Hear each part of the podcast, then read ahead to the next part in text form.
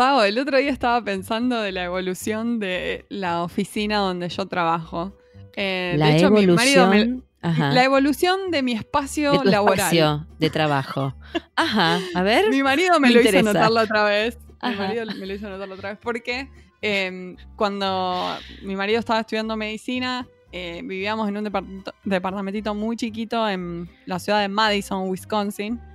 Y eh, nada, teníamos una cama y al lado de la cama yo tenía tipo una mesita donde trabajaba. O sea que básicamente me, me despertaba a la mañana así con pijama y todo, los pelos parados, me Ah, sentaba no tenías que ni caminar, o sea, podías saltar de la cama al, al escritorio de una. Sí, sí, rodaba, rodaba al escritorio y después le daba, le daba, le daba hasta la noche tarde, todo el día ahí al lado de la mesita, al lado del- de- y cuando me cansaba me tiraba en la cama.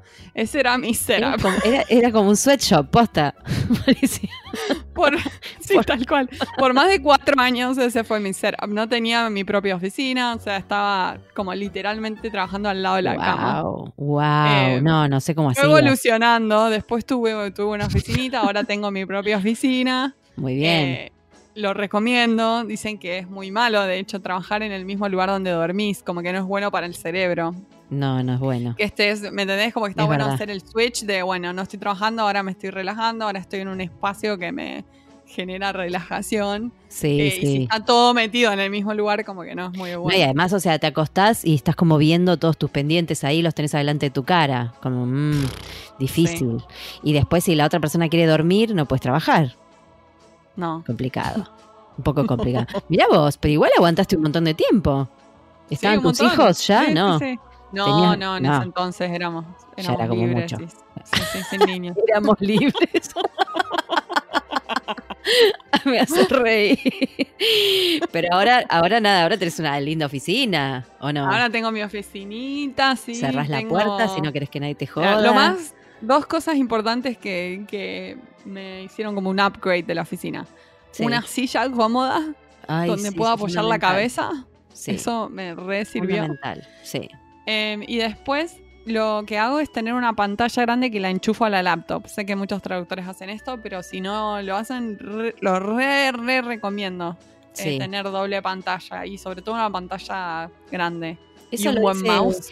Sí, eso lo hice el año pasado, porque estaba haciendo un trabajo que era como si no tenía que ir y venir a- a- entre dos links, ¿viste? Era todo online y tenía que ir y chequear y venir. Ah, me volví loca. Y yo dije, no, esto no va, no va a funcionar. Y acá mi marido informático me dijo, te pongo una pantalla al lado. Ah, Es razón. genio, tal cual, tal Entonces, cual. No por tenés que lo estar menos- haciendo de acá para allá, de acá para allá. Sí, parecía un perrito de taxi, ¿viste? O sea, estaba con la cabecita así, tiqui, tiqui, tiqui, tiqui, y me estaba volviendo loca. Entonces, eso fue, fue mucho mejor, mucho más relajante. Sí, yo mi- estoy pensando, a ver, mi espacio de trabajo. Mira, el tema es que, claro, yo eh, cuando empecé a trabajar como traductora, la mi primera vuelta de freelance, que no duré mucho, eh, fue en el año 2005, ponele, y vivía sola. Entonces, no, no había mucho en mi casa. O sea, estaba la mesa que me habían dado mis viejos con unas sillas, eh, un sillón que me había dado mi hermana, y yo compré el escritorio. Dije, bueno, me compro un escritorio. Entonces tenía mi escritorio, pero no había nada más. eh, no había nadie más. Mi cama estaba en otro lado. o sea, estaba bien. Era una máquina de escritorio, además también. No Claro. tenía laptop. Claro. Después me entré a trabajar en Lenovo. Entonces andaba con la laptop de Lenovo de acá para allá. Yo ya tenía mi propia laptop también, que ni la usaba casi, porque estaba todo el día con la, de la, del laburo. Y cuando en Lenovo eh, me hicieron el contrato para trabajar en casa, yo en esa época vivía con mi hermana. Entonces eh, tenía to- toda mi vida metida en una, en una pieza. Era un quilombo. Había pasado de un departamento de dos meses a una pieza, entonces tenía que laburar en el comedor. Y no era como muy cómodo, porque viste que en general las sillas de comedor no están preparadas para que uno trabaje, en general. ¿No? O sea, No, es como que el sillón no para trabajar es otra cosa. Tal Sí. cual. Eh, así que después cuando me mudé con, con mi actual marido, que él tenía como una oficina bastante grande, eh, ahí ya me amplié, ¿no? Me amplié tanto, tanto me amplié. Yo tenía dos escritorios. Ah, Sí, sí, uno gigante que heredé de un tío, que lo amo, son esos escritorios de antes, ¿viste? De esas maderas pesadas, que tiene 80.000 cajones, no, es hermoso, pesa 200 mil millones de kilos, pero es hermoso. Heredé ese escritorio y me compré otro porque yo en esa época hacía bijou, Marina. Era tu side hustle, ese. Ese era mi, sí. O sea, no solamente hacía billos, o sea, laburaba las ocho horas de, de Lenovo, ¿no? De, como traductora. Después tenía ensayos en la semana y trabajaba en el teatro viernes, sábado y domingo y volvía los tres días muy tarde. Volvía a las 2 de la Claro. mañana o a las 3 de la mañana y volvía up allá, con la energía como por el techo. Entonces no, no bajás, no te acostás a dormir enseguida cuando estás así. Digamos, no podés. Claro. No. Y había arrancado a hacer este billutería, había arrancado a hacer joyería. Entonces, no sabía empecé- ese, ese Sí. lado tuyo Entonces, artesano.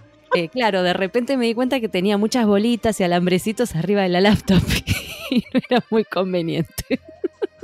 No. Era, un, era un desbole mi escritorio, o sea, era un desbole, tenía todo. Entonces lo separé. Y Hay bueno, mucha después- gente que le sí. sirve ir a trabajar a otro lado, ¿viste? Como que se van a, o a total. cafés o a bar, o incluso hay gente que alquila uno de esos coworking spaces y trabaja ahí porque siente que tiene De mejor una. productividad. Yo no Y sé, lo ah, yo lo intenté, que- ¿eh? yo lo intenté de trabajar en otro lado, pero me queda muy lejos la, la heladera. sí, sí. Yo voy mucho al baño, o sea, a menos que alguien me cuide la máquina, no, no me, no me Baño copa y mucho. heladera constante todo el día, ¿sabe? Está bueno cuando, cuando realmente estás como muy complicado en tu casa. Suponete si vos no tuvieras ahora una oficina y eh, Sí. necesitas concentrarte con algo, te conviene irte, digamos. Pero si no, a mí me resulta incómodo. O sea, yo acá estoy en patas, no sé, si quiero no que me uno que visto. Una vez que se acostumbra a trabajar en pantuflas es difícil salir, pero es muy difícil. a veces salir. está bueno, como decimos, sobre. Yo lo he hecho también en, en proyectos específicos donde Sí, tenía que concentrarme mucho y necesitaba como cambiar, cambiar un poco mi. sí. Como incluso como hasta si necesito más creatividad, como que me sirve salir un poco afuera. Cambias un poco del No. entorno. Exactamente, cambias de entorno, total. Sí. Para mí eso está bueno, eh, pero cada tanto. Si no, es lindo tener el espacio, el espacio de uno. Y, Sí. y el mío en general es un despelote, ¿eh? O sea, no te quiero ni mostrar una foto porque te vas a, te vas a espantar. Pero yo funciono bien así, en este desorden.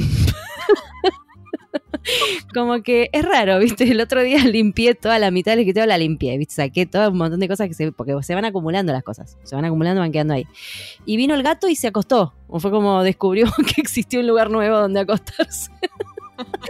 como antes estaba lleno de cosas, no se daba cuenta el animal. Bueno, Este-. Yo también trabajo con mi asistente, mi perra, que duerme al lado. Por acá. Mientras yo Nosotras trabajo, duerme, tenemos- sueña, hace ruidos mientras duerme. Las dos tenemos a. Robin al lado. Bueno, pero hoy vamos a entrevistar a alguien que cambia de oficina constantemente porque está viajando Yes. un montón mientras traduce. Exactamente. que Además de todo lo, lo que está buenísimo lo que hace, más allá de que encima está, Está viajando. espectacular. Todo Sí. junto en una misma traductora, es como de Sí. locos. Sí. Y si no la siguen a Alejandra, eh, su eh, cuenta de Facebook e Instagram, Yo Traductora, Sí. por favor vayan a seguirlas porque si se quieren reír, tienen que seguir esas cuentas. Sí, es muy buena. Es muy buena. Bueno, vamos a ver este entonces dónde está, en qué escritorio está trabajando hoy Alejandra. Vamos.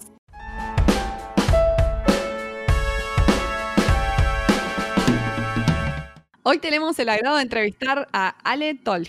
Ella es traductora literaria técnico-científica con casi 20 años de experiencia. Comenzó su recorrido TAB, de traductora audiovisual, su especialidad, traduciendo guiones televisivos de Telefe al inglés para exportación. Luego se dedicó un poco a traducir novelas eróticas en papel para España, para después dedicarse exclusivamente a los subtítulos y al doblaje. Comenzó a tiempo completo en Turner Argentina, donde en parte se dedicó a la traducción de material erótico para TV y también documentales, series, películas, material infantil, entre otros. Durante dos años trabajó para Netflix en varias de las etapas de control de calidad y realizando también traducciones. Hoy en día trabaja para importantes agencias dedicadas exclusivamente a la traducción audiovisual, donde realiza traducciones y adaptación de guiones para doblaje en lip sync. Es creadora y administradora de la fanpage Yo Traductora, con más de 10.000 seguidores.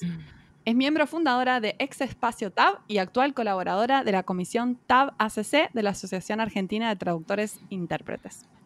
En los últimos años, ha dado varias conferencias de su especialización en Argentina, México y Nueva Zelanda. Ale, es un gusto tenerte aquí con Bienvenida. nosotros. Un gusto para mí también Bienvenida. estar. Nos encanta tu, nos encanta tu, tu web y toda tu presencia en las redes, nos divertimos mucho. Lo que más me gusta es ese dibujito de la deadline. Con, el, con la muerte detrás. Nos es muy lindo. representa a todos. sí. Sí, es muy, muy lindo. Así que te, te agradecemos que te tomes este ratito. Y quiero decirle a todos los podcast escuchas que hoy estamos triangulando Los Ángeles, Buenos Aires, Myanmar. No, no, no Myanmar. Eh, pe- Escucha bien. Mi- No, no Myanmar. Myanmar. Es más lejos. Un Así que sí, un poquito, bastante más lejos. Este, así que nada, está buenísimo, me encanta esto, me siento como re internacional, como que me pegué un viaje cuando pasan estas cosas. Está bueno, sí, es un viaje. Gracias, Ale, también por conectarte tan Sí, tarde, además. que sé que son las once y media de la noche allá, para coordinar todos los horarios. Acá son las 10 Sí. de la mañana. es como Sí, no, está bien, no hay problema. A- Arranca Mari. Bueno, no, nos llamó un montón de la atención toda tu, tu experiencia, eh, com- comenzando con el tema de las novelas Ah, sí. eróticas. ¿Nos contás cómo surgió ese trabajo y cómo era traducir ese contenido? Porque queremos empezar por ahí porque no, nos llamó la atención. No, no es un recorrido muy común para el traductor. No, y surgió como muy de casualidad, como surgen muchas de estas cosas con un contacto.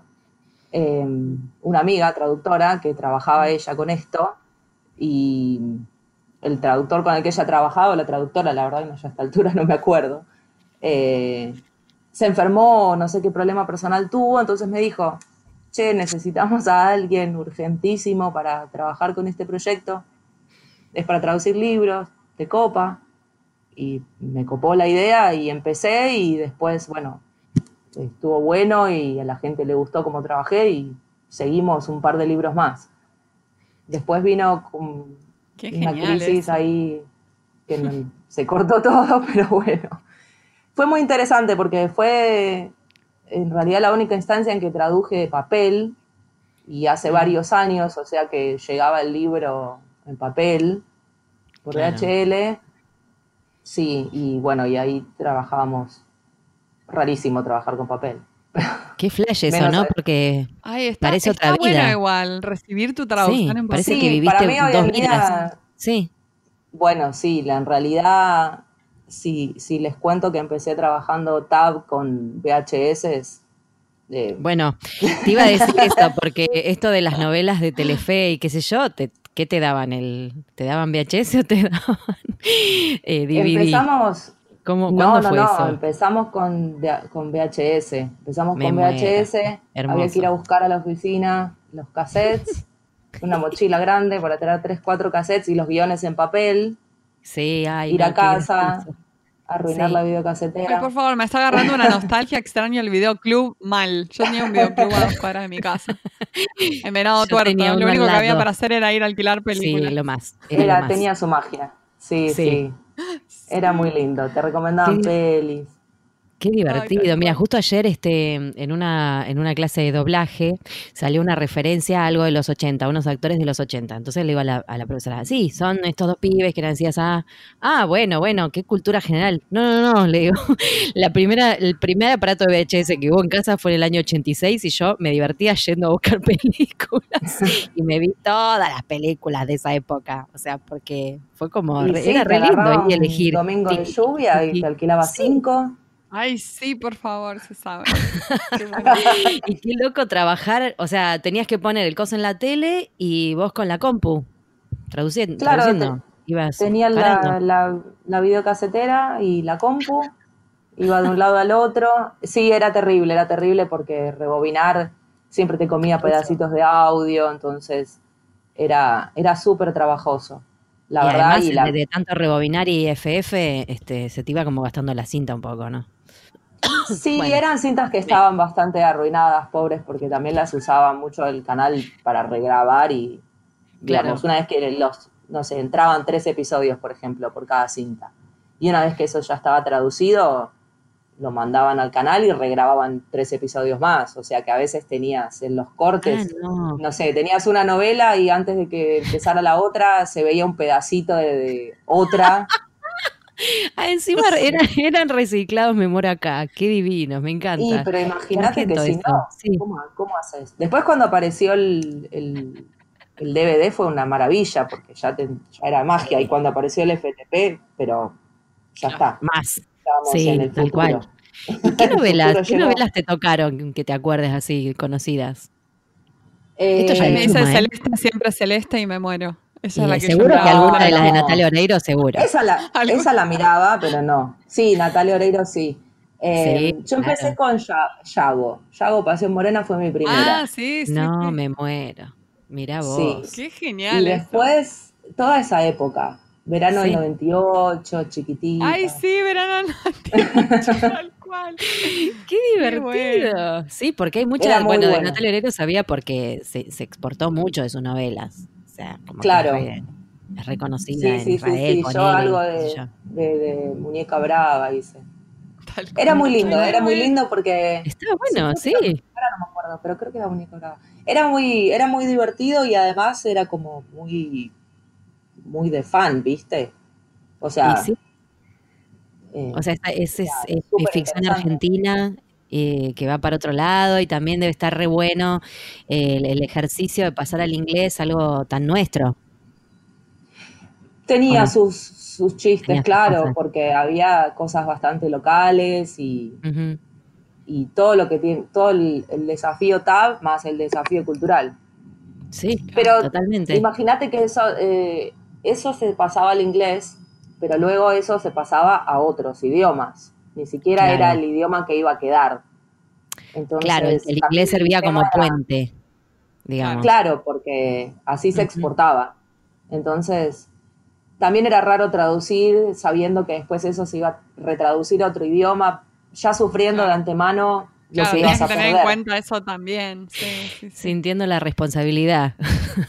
¿Y cómo, y por qué, o sea, cómo fue la transición esta a la, a la traducción audiovisual, o sea, de papel? ¿Y por qué decidiste trabajando en este área? Porque tenés un montón, un montón de experiencia y seguís trabajando en esta área. Y la verdad que haber empezado con eh, haciendo la- las novelas de Telefe ya como que me marcó un poco el camino, sin Mm. yo buscarlo. Eh, trabajé, eh, todo ese trabajo se, lo hice con Graciela Rosenfeld y fue como eh, mi mentora, es como mi gran maestra. Y, y la verdad que me gustó. Yo no soy muy cinéfila, pero soy muy seriéfila. Y siempre, siempre me gustó mirar series y la verdad que trabajar con eso Claro. eh, me, me copó la idea. Y después, bueno, surgió la oportunidad de trabajar en Turner, que ahí fue cuando sol- le solté la mano a la docencia, con suerte y con mucha alegría. ¿Qué- qué ense- ¿Enseñabas inglés eh, común y corriente o enseñabas este, traducción o alguna otra cosa? No, no, no, clases de inglés normal, a chicos claro. y adultos y en empresas, lo que, lo que surgiera, digamos. Sí, claro, Pero era lo que en ese momento me daba de comer. por La supuesto. traducción era como que estaba empezando muy de a poco y, y todavía no, no me la animaba a lanzarme freelance completamente por el, el pánico de no llegar a fin de mes. Sí, lo que, lo que le, lo que le pasa al 95, 99%, creo yo. Mucha gente claro, pasa siendo por docente también. vos tenés tu sueldito. Y sí, Hoy en día lo sigo sufriendo como todos los que somos autónomos, lo por sufrimos. supuesto. Ujú. Sí. Sí, sí, es así. Es ahí. O sea que en algún punto, eh, justo estoy como pensando en este tema, eh, van apareciendo cosas que te van como marcando el camino, como decís vos. Arrancaste por ahí y ya medio te diste cuenta que te gustaba, digamos, que, que- que podías tener una beta por ese lado de la traducción Claro. audiovisual y ahí le diste para adelante. Y yo trabajé con, con Graciela como 10 años. O sea que imagínate que cuando ya tenía como, ya tenía un montón de experiencia sin quererlo en un área muy particular, entonces era como se caía de maduro que iba a seguir por ahí. Sí, y además sí, me sí. encanta. O sea, vos me das hoy una traducción técnica y lloro. Y sí, la verdad que sí. Yo si estuviera en tu lugar me pasaría lo mismo. no quiero ver tu arcaché. Tíreme otra serie. Claro. No, es, es complicado. Ya es como que estoy sentada en esto. Sí, ya venís con, con eso, sí, muy lindo. Y, y ahora, bueno, lo que vemos que también te dedicas al control de calidad de traducciones audiovisuales. ¿Qué, ¿Cuáles serían los errores más comunes que encontrás de parte de los traductores o qué, qué consejo tenés para alguien que se quiere especializar o que quiere pulir su trabajo en esta área?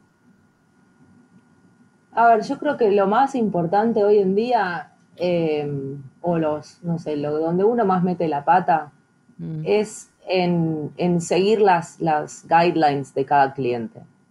a veces sucede, sí, porque cada, digamos, cada, cada cliente tiene su, su librito, ¿no? Entonces a veces te encontrás pasando de, de un proyecto a otro y si a un cliente le gustaba una cosa, al otro no, y a veces, viste, hay que tener mucho cuidado con eso. Eh, hoy en día, cuando yo empecé, por ejemplo, los parámetros de caracteres y de cambio de plano y todo eso, era mucho más laxo porque ni siquiera teníamos los traductores la tecnología para, para digamos, hacer eso bien. Entonces, también hoy tenés mucho software y muchas plataformas que medio te lo resuelven, tenés que, pero tenés que aplicar las, las reglas. Si al cliente le gusta un frame antes o dos frames después, y Claro. eso lo tenés que poner vos. Entonces, para mí creo que hoy eso puede ser un gran desafío Y este y muchas veces eh, digamos tratando de respetar todo eso como siempre traducir para subtítulo para doblaje se complica mucho. Queriendo con- cumplir con todos los parámetros tenés que de- no sé masajear tu traducción de tal manera que o sea tener mucha cintura para eso. Sí, me gustó el término masajear, porque hay algo de eso. Sí, hay algo yo de... lo de- veo de- medio como que sí. así yo me imagino una masa de pizza viste bueno no sé un Sí. lado, otro. Sí, es así, es como, o como una plastilina, ¿no? Hasta que encaje, porque Hasta que, claro, La- total. las restricciones de ocurre espacio, no va a de- entrar. sí, Es así, es este, fija. es tremendo, claro. Claro, claro. Ale, nos hacen reír mucho tus publicaciones en Facebook y en Instagram. ¿Cómo fue que empezaste a ser activa en las redes y a compartir cosas para otros traductores, básicamente? Que otros traductores se identifiquen y hacerlos reír. Mira, surgió también medio de casualidad. Eh, estaba haciendo un trabajo un día y tenía que traducir la palabra camel toe en un contexto donde no era sexual, pero jugaba Ah. un poco con el doble sentido. Ah, ok. Entonces, eh, eran, son esas unas de las, viste, cuando te agarro la frustración de decir, ¿qué hago? ¿Qué hago? No sé qué. Se me ocurrió postearlo en mi, en mi perfil personal de Facebook y decir, miren lo que me pasa, con lo que tengo que lidiar un martes a las 2 de la tarde.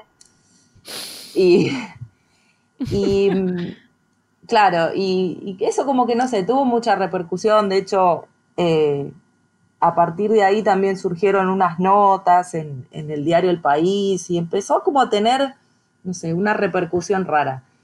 Y era una época donde todo el mundo tenía su blog o tenía su página eh, sobre traducción, estaba como eh, el, boom, ¿no? De todas estas cosas.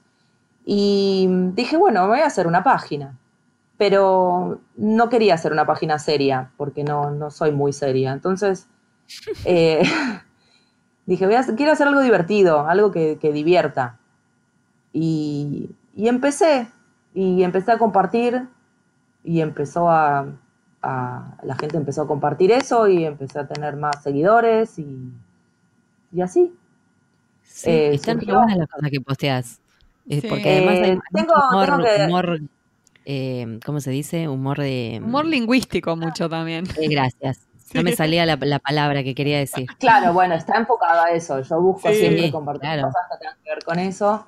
Eh, tengo, tengo colaboradores fijos y espontáneos porque obviamente familia, amigos, seguidores me mandan. Claro. Ay, esto Qué es para bueno. traductora. Qué bueno Qué eso. genial eso. Claro. Sí, está muy bueno, está muy bueno porque a veces me comparten cosas maravillosas este, que, que nada, que la- después yo las recomparto.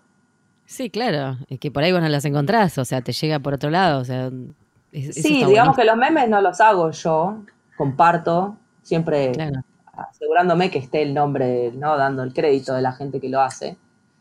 Pero mm, hay uno solo que es mío, bueno, en realidad hay dos, eh, pero hay uno que gustó mucho y el otro no le dieron mucha pelota. Para mí era fantástico, pero no sé, se ve que mis... ¿Pero por qué? ¿Cuáles son? A ver, busquémoslo ya, decime. ¿Cuál es?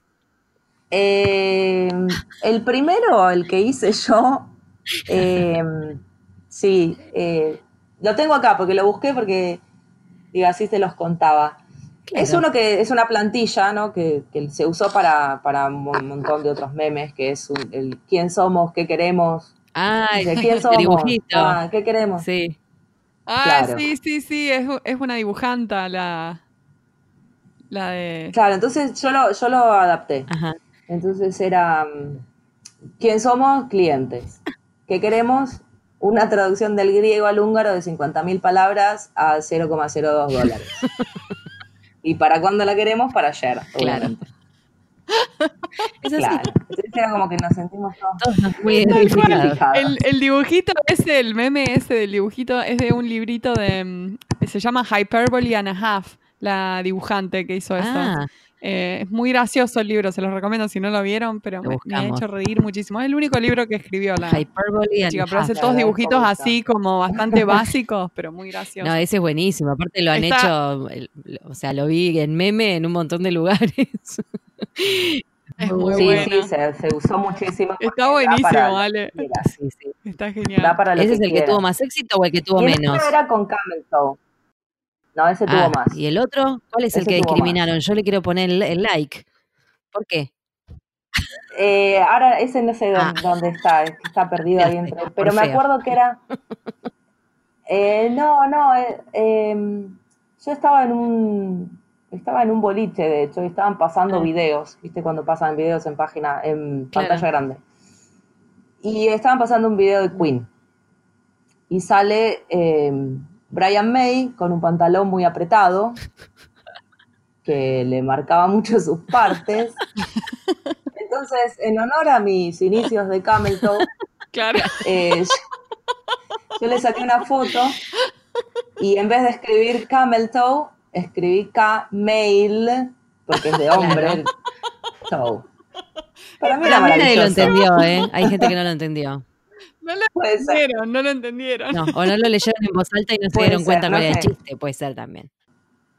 Bueno, a veces pasa, hay muchos que hay que leer en voz Claro. alta para que te cierre el, el Claro, chiste. claro. Eh, me, me doy cuenta, a veces pasa, a veces subo cosas que son maravillosas, pero tienen mucho texto. También hay veces uno viste que vas scrolleando y no se detiene a leer tampoco tanto. Sí, es verdad, es verdad. La gente está vaga. Quiere. Pero no sé, sí, además no tiene que ver, no sé, hay cosas que a mí me resultan muy graciosas y que, a la- eh, que después no tanto, y hay cosas que no me parecen tan graciosas y a la gente le Sí. encantan. Sí, sí. Es, es muy... Bueno, sí, tal cual. El humor es un poco así, pero, pero está bueno, está bueno. A mí me sí, gustó. ¿eh? depende. Lo Aparte, voy a buscar. sí, depende del día. Lo voy a Bueno, gracias. Te voy a poner un like. Ale, ¿y has conectado, has conectado con muchos colegas a través de las redes? O sea, nos contaste que algunos te mandan, te mandan memes y demás. O sea, ¿cuál, cuál es la mayor satisfacción que te ha traído esto de tener, de compartir cosas graciosas con colegas? Y en realidad un poco esto, esta situación de, de no saber cuánta gente te conoce y de, no sé, ir a, ir a alguna conferencia o a algún lugar y que se enteren, ah, vos sos yo traductora. Le ponen cara. Vos no sabés si te van a, Ah, claro, sos si vos. te van a felicitar o No, me pasó un par de veces, Qué lindo bueno. eso. Claro. Es, es Y divertido. claro. Bueno, ahora le pusiste un, un dibujo a tu perfil. Ah, en sí, mi cuñada foto, que pusiste es un dibujo. grosa. sí, soy yo. Ok. Hay alguien, hay alguien detrás de esto. Claro, sí, sí, es, es, es una foto que tengo, o sea, es la misma foto que tengo en mi perfil personal, pero hecha en Claro. cartoon. Eh, que mi cuñada que está ahí también nombrada, por si alguien también le Claro. interesa, eh, me lo hizo ella para que sea mi cara, claro, de última, aunque sea, no sé, los rulos. Que te identifiquen, porque, exacto. Está bueno. Está bueno, me, me encantó. Pero, Está muy claro, buena. sí, sí, sí. Sí, quedó, genial. Sí, aparte original, porque de última, viste, todo el mundo pone así como la, la mejor selfie que encontró y vos tenés tu, tu propia como caricatura, digamos, tu propio dibujo. Está buenísimo. A mí Sí, me gustó. De felicitar a tu cuñada de mi parte. gracias. Bueno, Ale, vos ahora que dijimos que estás en Myanmar, ya contamos, pero es porque estás viajando mucho. Contanos eh, cómo, cómo, cuánto sé que estás viajando, por dónde anduviste, no sé, esta cosa de ser eh, eh, traductora nómada. Eh, a ver, esta vuelta, que es la, la- la realmente eh, nómada, porque eh, realmente dejé todo y me fui de viaje, Ah, bueno, así nomás. arrancó en noviembre. Ajá. Sí, otras veces he viajado, o sea, hice unos, unos test runs de un par de meses a ver si funcionaba, no me animaba a dejar todo y largarme. Este, pero bueno, lo probé un par de veces, funcionó y entonces decidí, bueno, Wow. listo, es momento. Hacer el viaje más largo. Qué flash. Esta es, el- es la vez más, más, es la vez que estuve más, más tiempo, o que voy a estar, porque no voy a volver todavía. eh, o sea, no tenés pensado volver todavía. Saliste en noviembre y ¿por dónde arrancaste? Arranqué por Australia.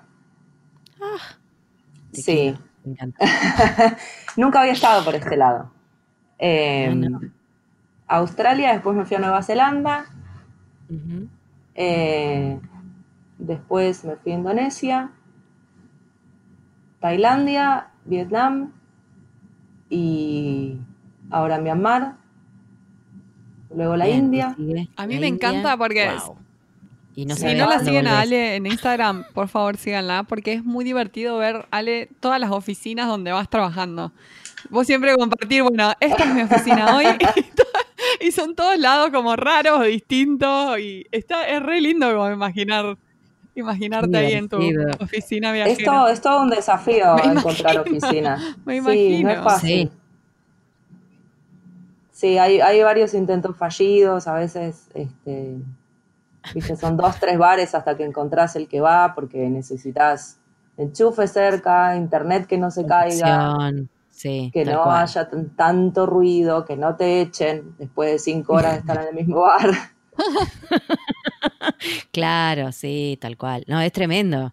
No debe ser nada fácil. Y el tema de la diferencia horaria, ahora, ahora que estás en Myanmar, por ejemplo, te, ¿cómo lo manejas a eso, la diferencia horaria? ¿Tenés que trabajar en horarios medio raros o, o no? ¿O lo manejas bien?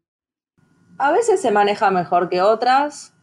eh, en general, más el problema es que a veces yo recibo muchos mails cuando estoy durmiendo, entonces me despierto y ahí es un rato de, de tener que ponerme al día. Pero en general, como estoy adelantada, es como que gano un poquito. Ah, está bueno eso. Claro. Claro. Eh, pero sí, Estás eh, trabajando para los que para otro, para el otro lado, digamos. claro. Sí. Este, pero bueno, sí, a veces toca trabajar en horarios raros. Bueno, ¿qué traductor no trabaja en bueno. horarios raros? Eso sería En realidad como- no es tan distinto de cuando uno está Sí, en es su lo país, mismo. digamos.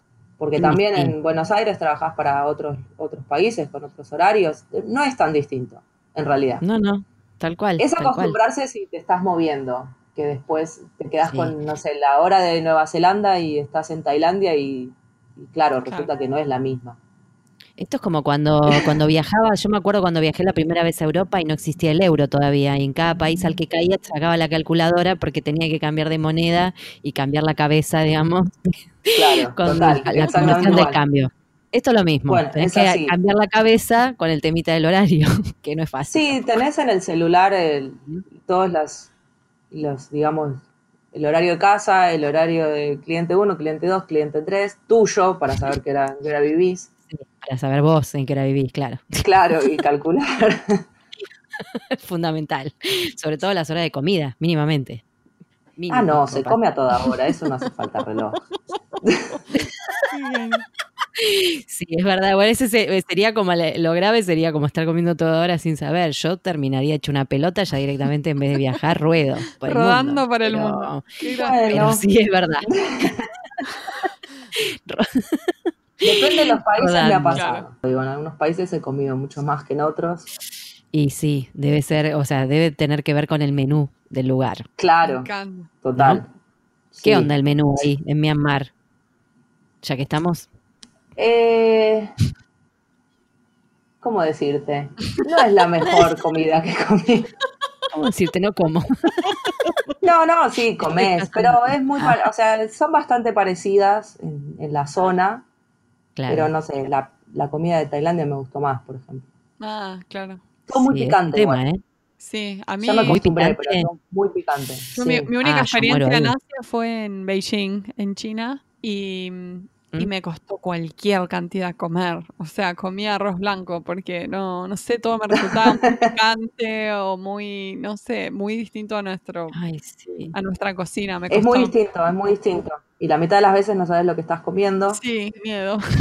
Que a veces es mejor no saber. A veces es mejor no saber. Preferible que no te digan. Sí, si está rico, te callas la boca y te lo comes. El tema es que Claro.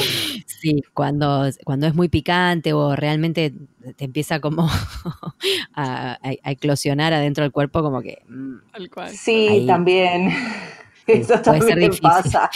Puede ser tra- tra- traducir con propulsión al pedo, que le digo yo, no, no es conveniente. No, no. Y nuestra pregunta final para el día de hoy es algo futurista. ¿Cómo ves al traductor del futuro? Eh, ¿Cómo lo veo?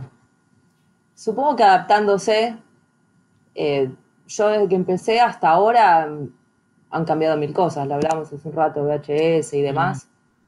Eh, todo cambia y todo va cambiando, y en, en todos los trabajos todo cambia. Y es cuestión de adaptarse a lo que, lo que el mercado necesite. Tampo- o sea, es horrible la traducción automática, es horrible sentir que Google no va a quitar el trabajo y esas cosas, luchar con la gente para explicarle que no es lo que hacemos. Pero la realidad es que eh, eso evoluciona y eso cambia, y si uno no evoluciona y no cambia con eso, te quedás atrás. Así como un día tuvimos que aprender a usar un soft, mañana vamos a tener que aprender a usar otra cosa o a hacer otra cosa. Ujú. Sí. Yo, yo creo que el factor humano lo vamos a necesitar siempre. El tema es cómo. Y ahí hay que ir viendo a medida que vaya pasando. Hay que estar atento, tal cual. No hay que quedarse atrás, y hay que estar, a- como todo, hay que estar aprendiendo todo el tiempo, hay que estar eh, creciendo todo el tiempo, hay que buscar nichos todo el tiempo. No sé, hace 20 años había cosas que no se traducían, hoy en día hay temáticas nuevas que necesitan traducción. Como siempre, encontrar tu nicho para, para poder destacarte un poco, ser bueno, hacer Sí, bien tu sí. trabajo, cumplir con los deadlines. Y yo no lo veo tan negro, pero lo que sí veo es que no hay que quedarse quieto. Tal Bien, cual. me gusta. No, lo que dijiste Bueno, de ser bueno también, también está bueno, porque no me- acuerdo quién fue de los invitados, Pau, que nos dijo que mm, el buen, como que las máquinas no van a, tra- a reemplazar los traductores, sino que van a, reemplazar los traductores que traducen como máquina. es bueno, Claro. claro, es verdad. Y sí, es cierto, es cierto. Y Es así. sí, y sí, no olvidarnos totalmente. de todo lo demás. Que a veces Es- el tema es- de, la- de tanto cambio tan vertiginoso te, también te, te sacude por ese lado, en el sentido de decir, uy, voy a poder hacer esto bien. Creo que también genera ese miedo, ¿no? Todo lo que es cambio, ¿no? Ir adaptándose y poder seguir eh, dando calidad, la calidad que se necesite, digamos, para cada cosa. Eso para mí es como también un tema difícil, pero tiene razón este señor, que ahora no me acuerdo quién fue. Debe haber sido alguno de Pero los sí, últimos. totalmente. charlamos. Va a ser, es como un, un gran filtro, con, ¿no? Digamos, Total. para uno se tiene que destacar. Y para destacarte tenés que ser bueno. Sí, Tal cual. Sí, sí. Ale, fue un placer. Muchas, muchas gracias por Ay, quedarte hasta tan tarde en Myanmar para charlar Ay, con sí, nosotras. Que, que Un sí, es re placer, en tarde serio. posta. Eh, bueno, No, espero pero que cuando vuelvas a Buenos Aires, este, no sé, te encontremos en algún lado si volvés, ¿no? Si no, después nos Vénganse vamos, ustedes. te seguimos por Instagram. Ah, me Si encantaría. venís, para, si venís para este lado también, Ale, por favor. Claro, Sí, sí, me encantaría conocerlas personalmente. En algún momento se va a dar. Sí, seguro, seguro. Ojalá que seguir. sí. En cuanto veamos una oficina que parezca cerca, alguna de las dos, te avisamos. Claro, yo, yo posteo ubicación y Exacto. chiflamos. Ahí está, perfecto, ya queda. Quedó, quedó, quedó así. Un beso enorme. Muchas gracias. Besote. Gracias, gracias a ustedes.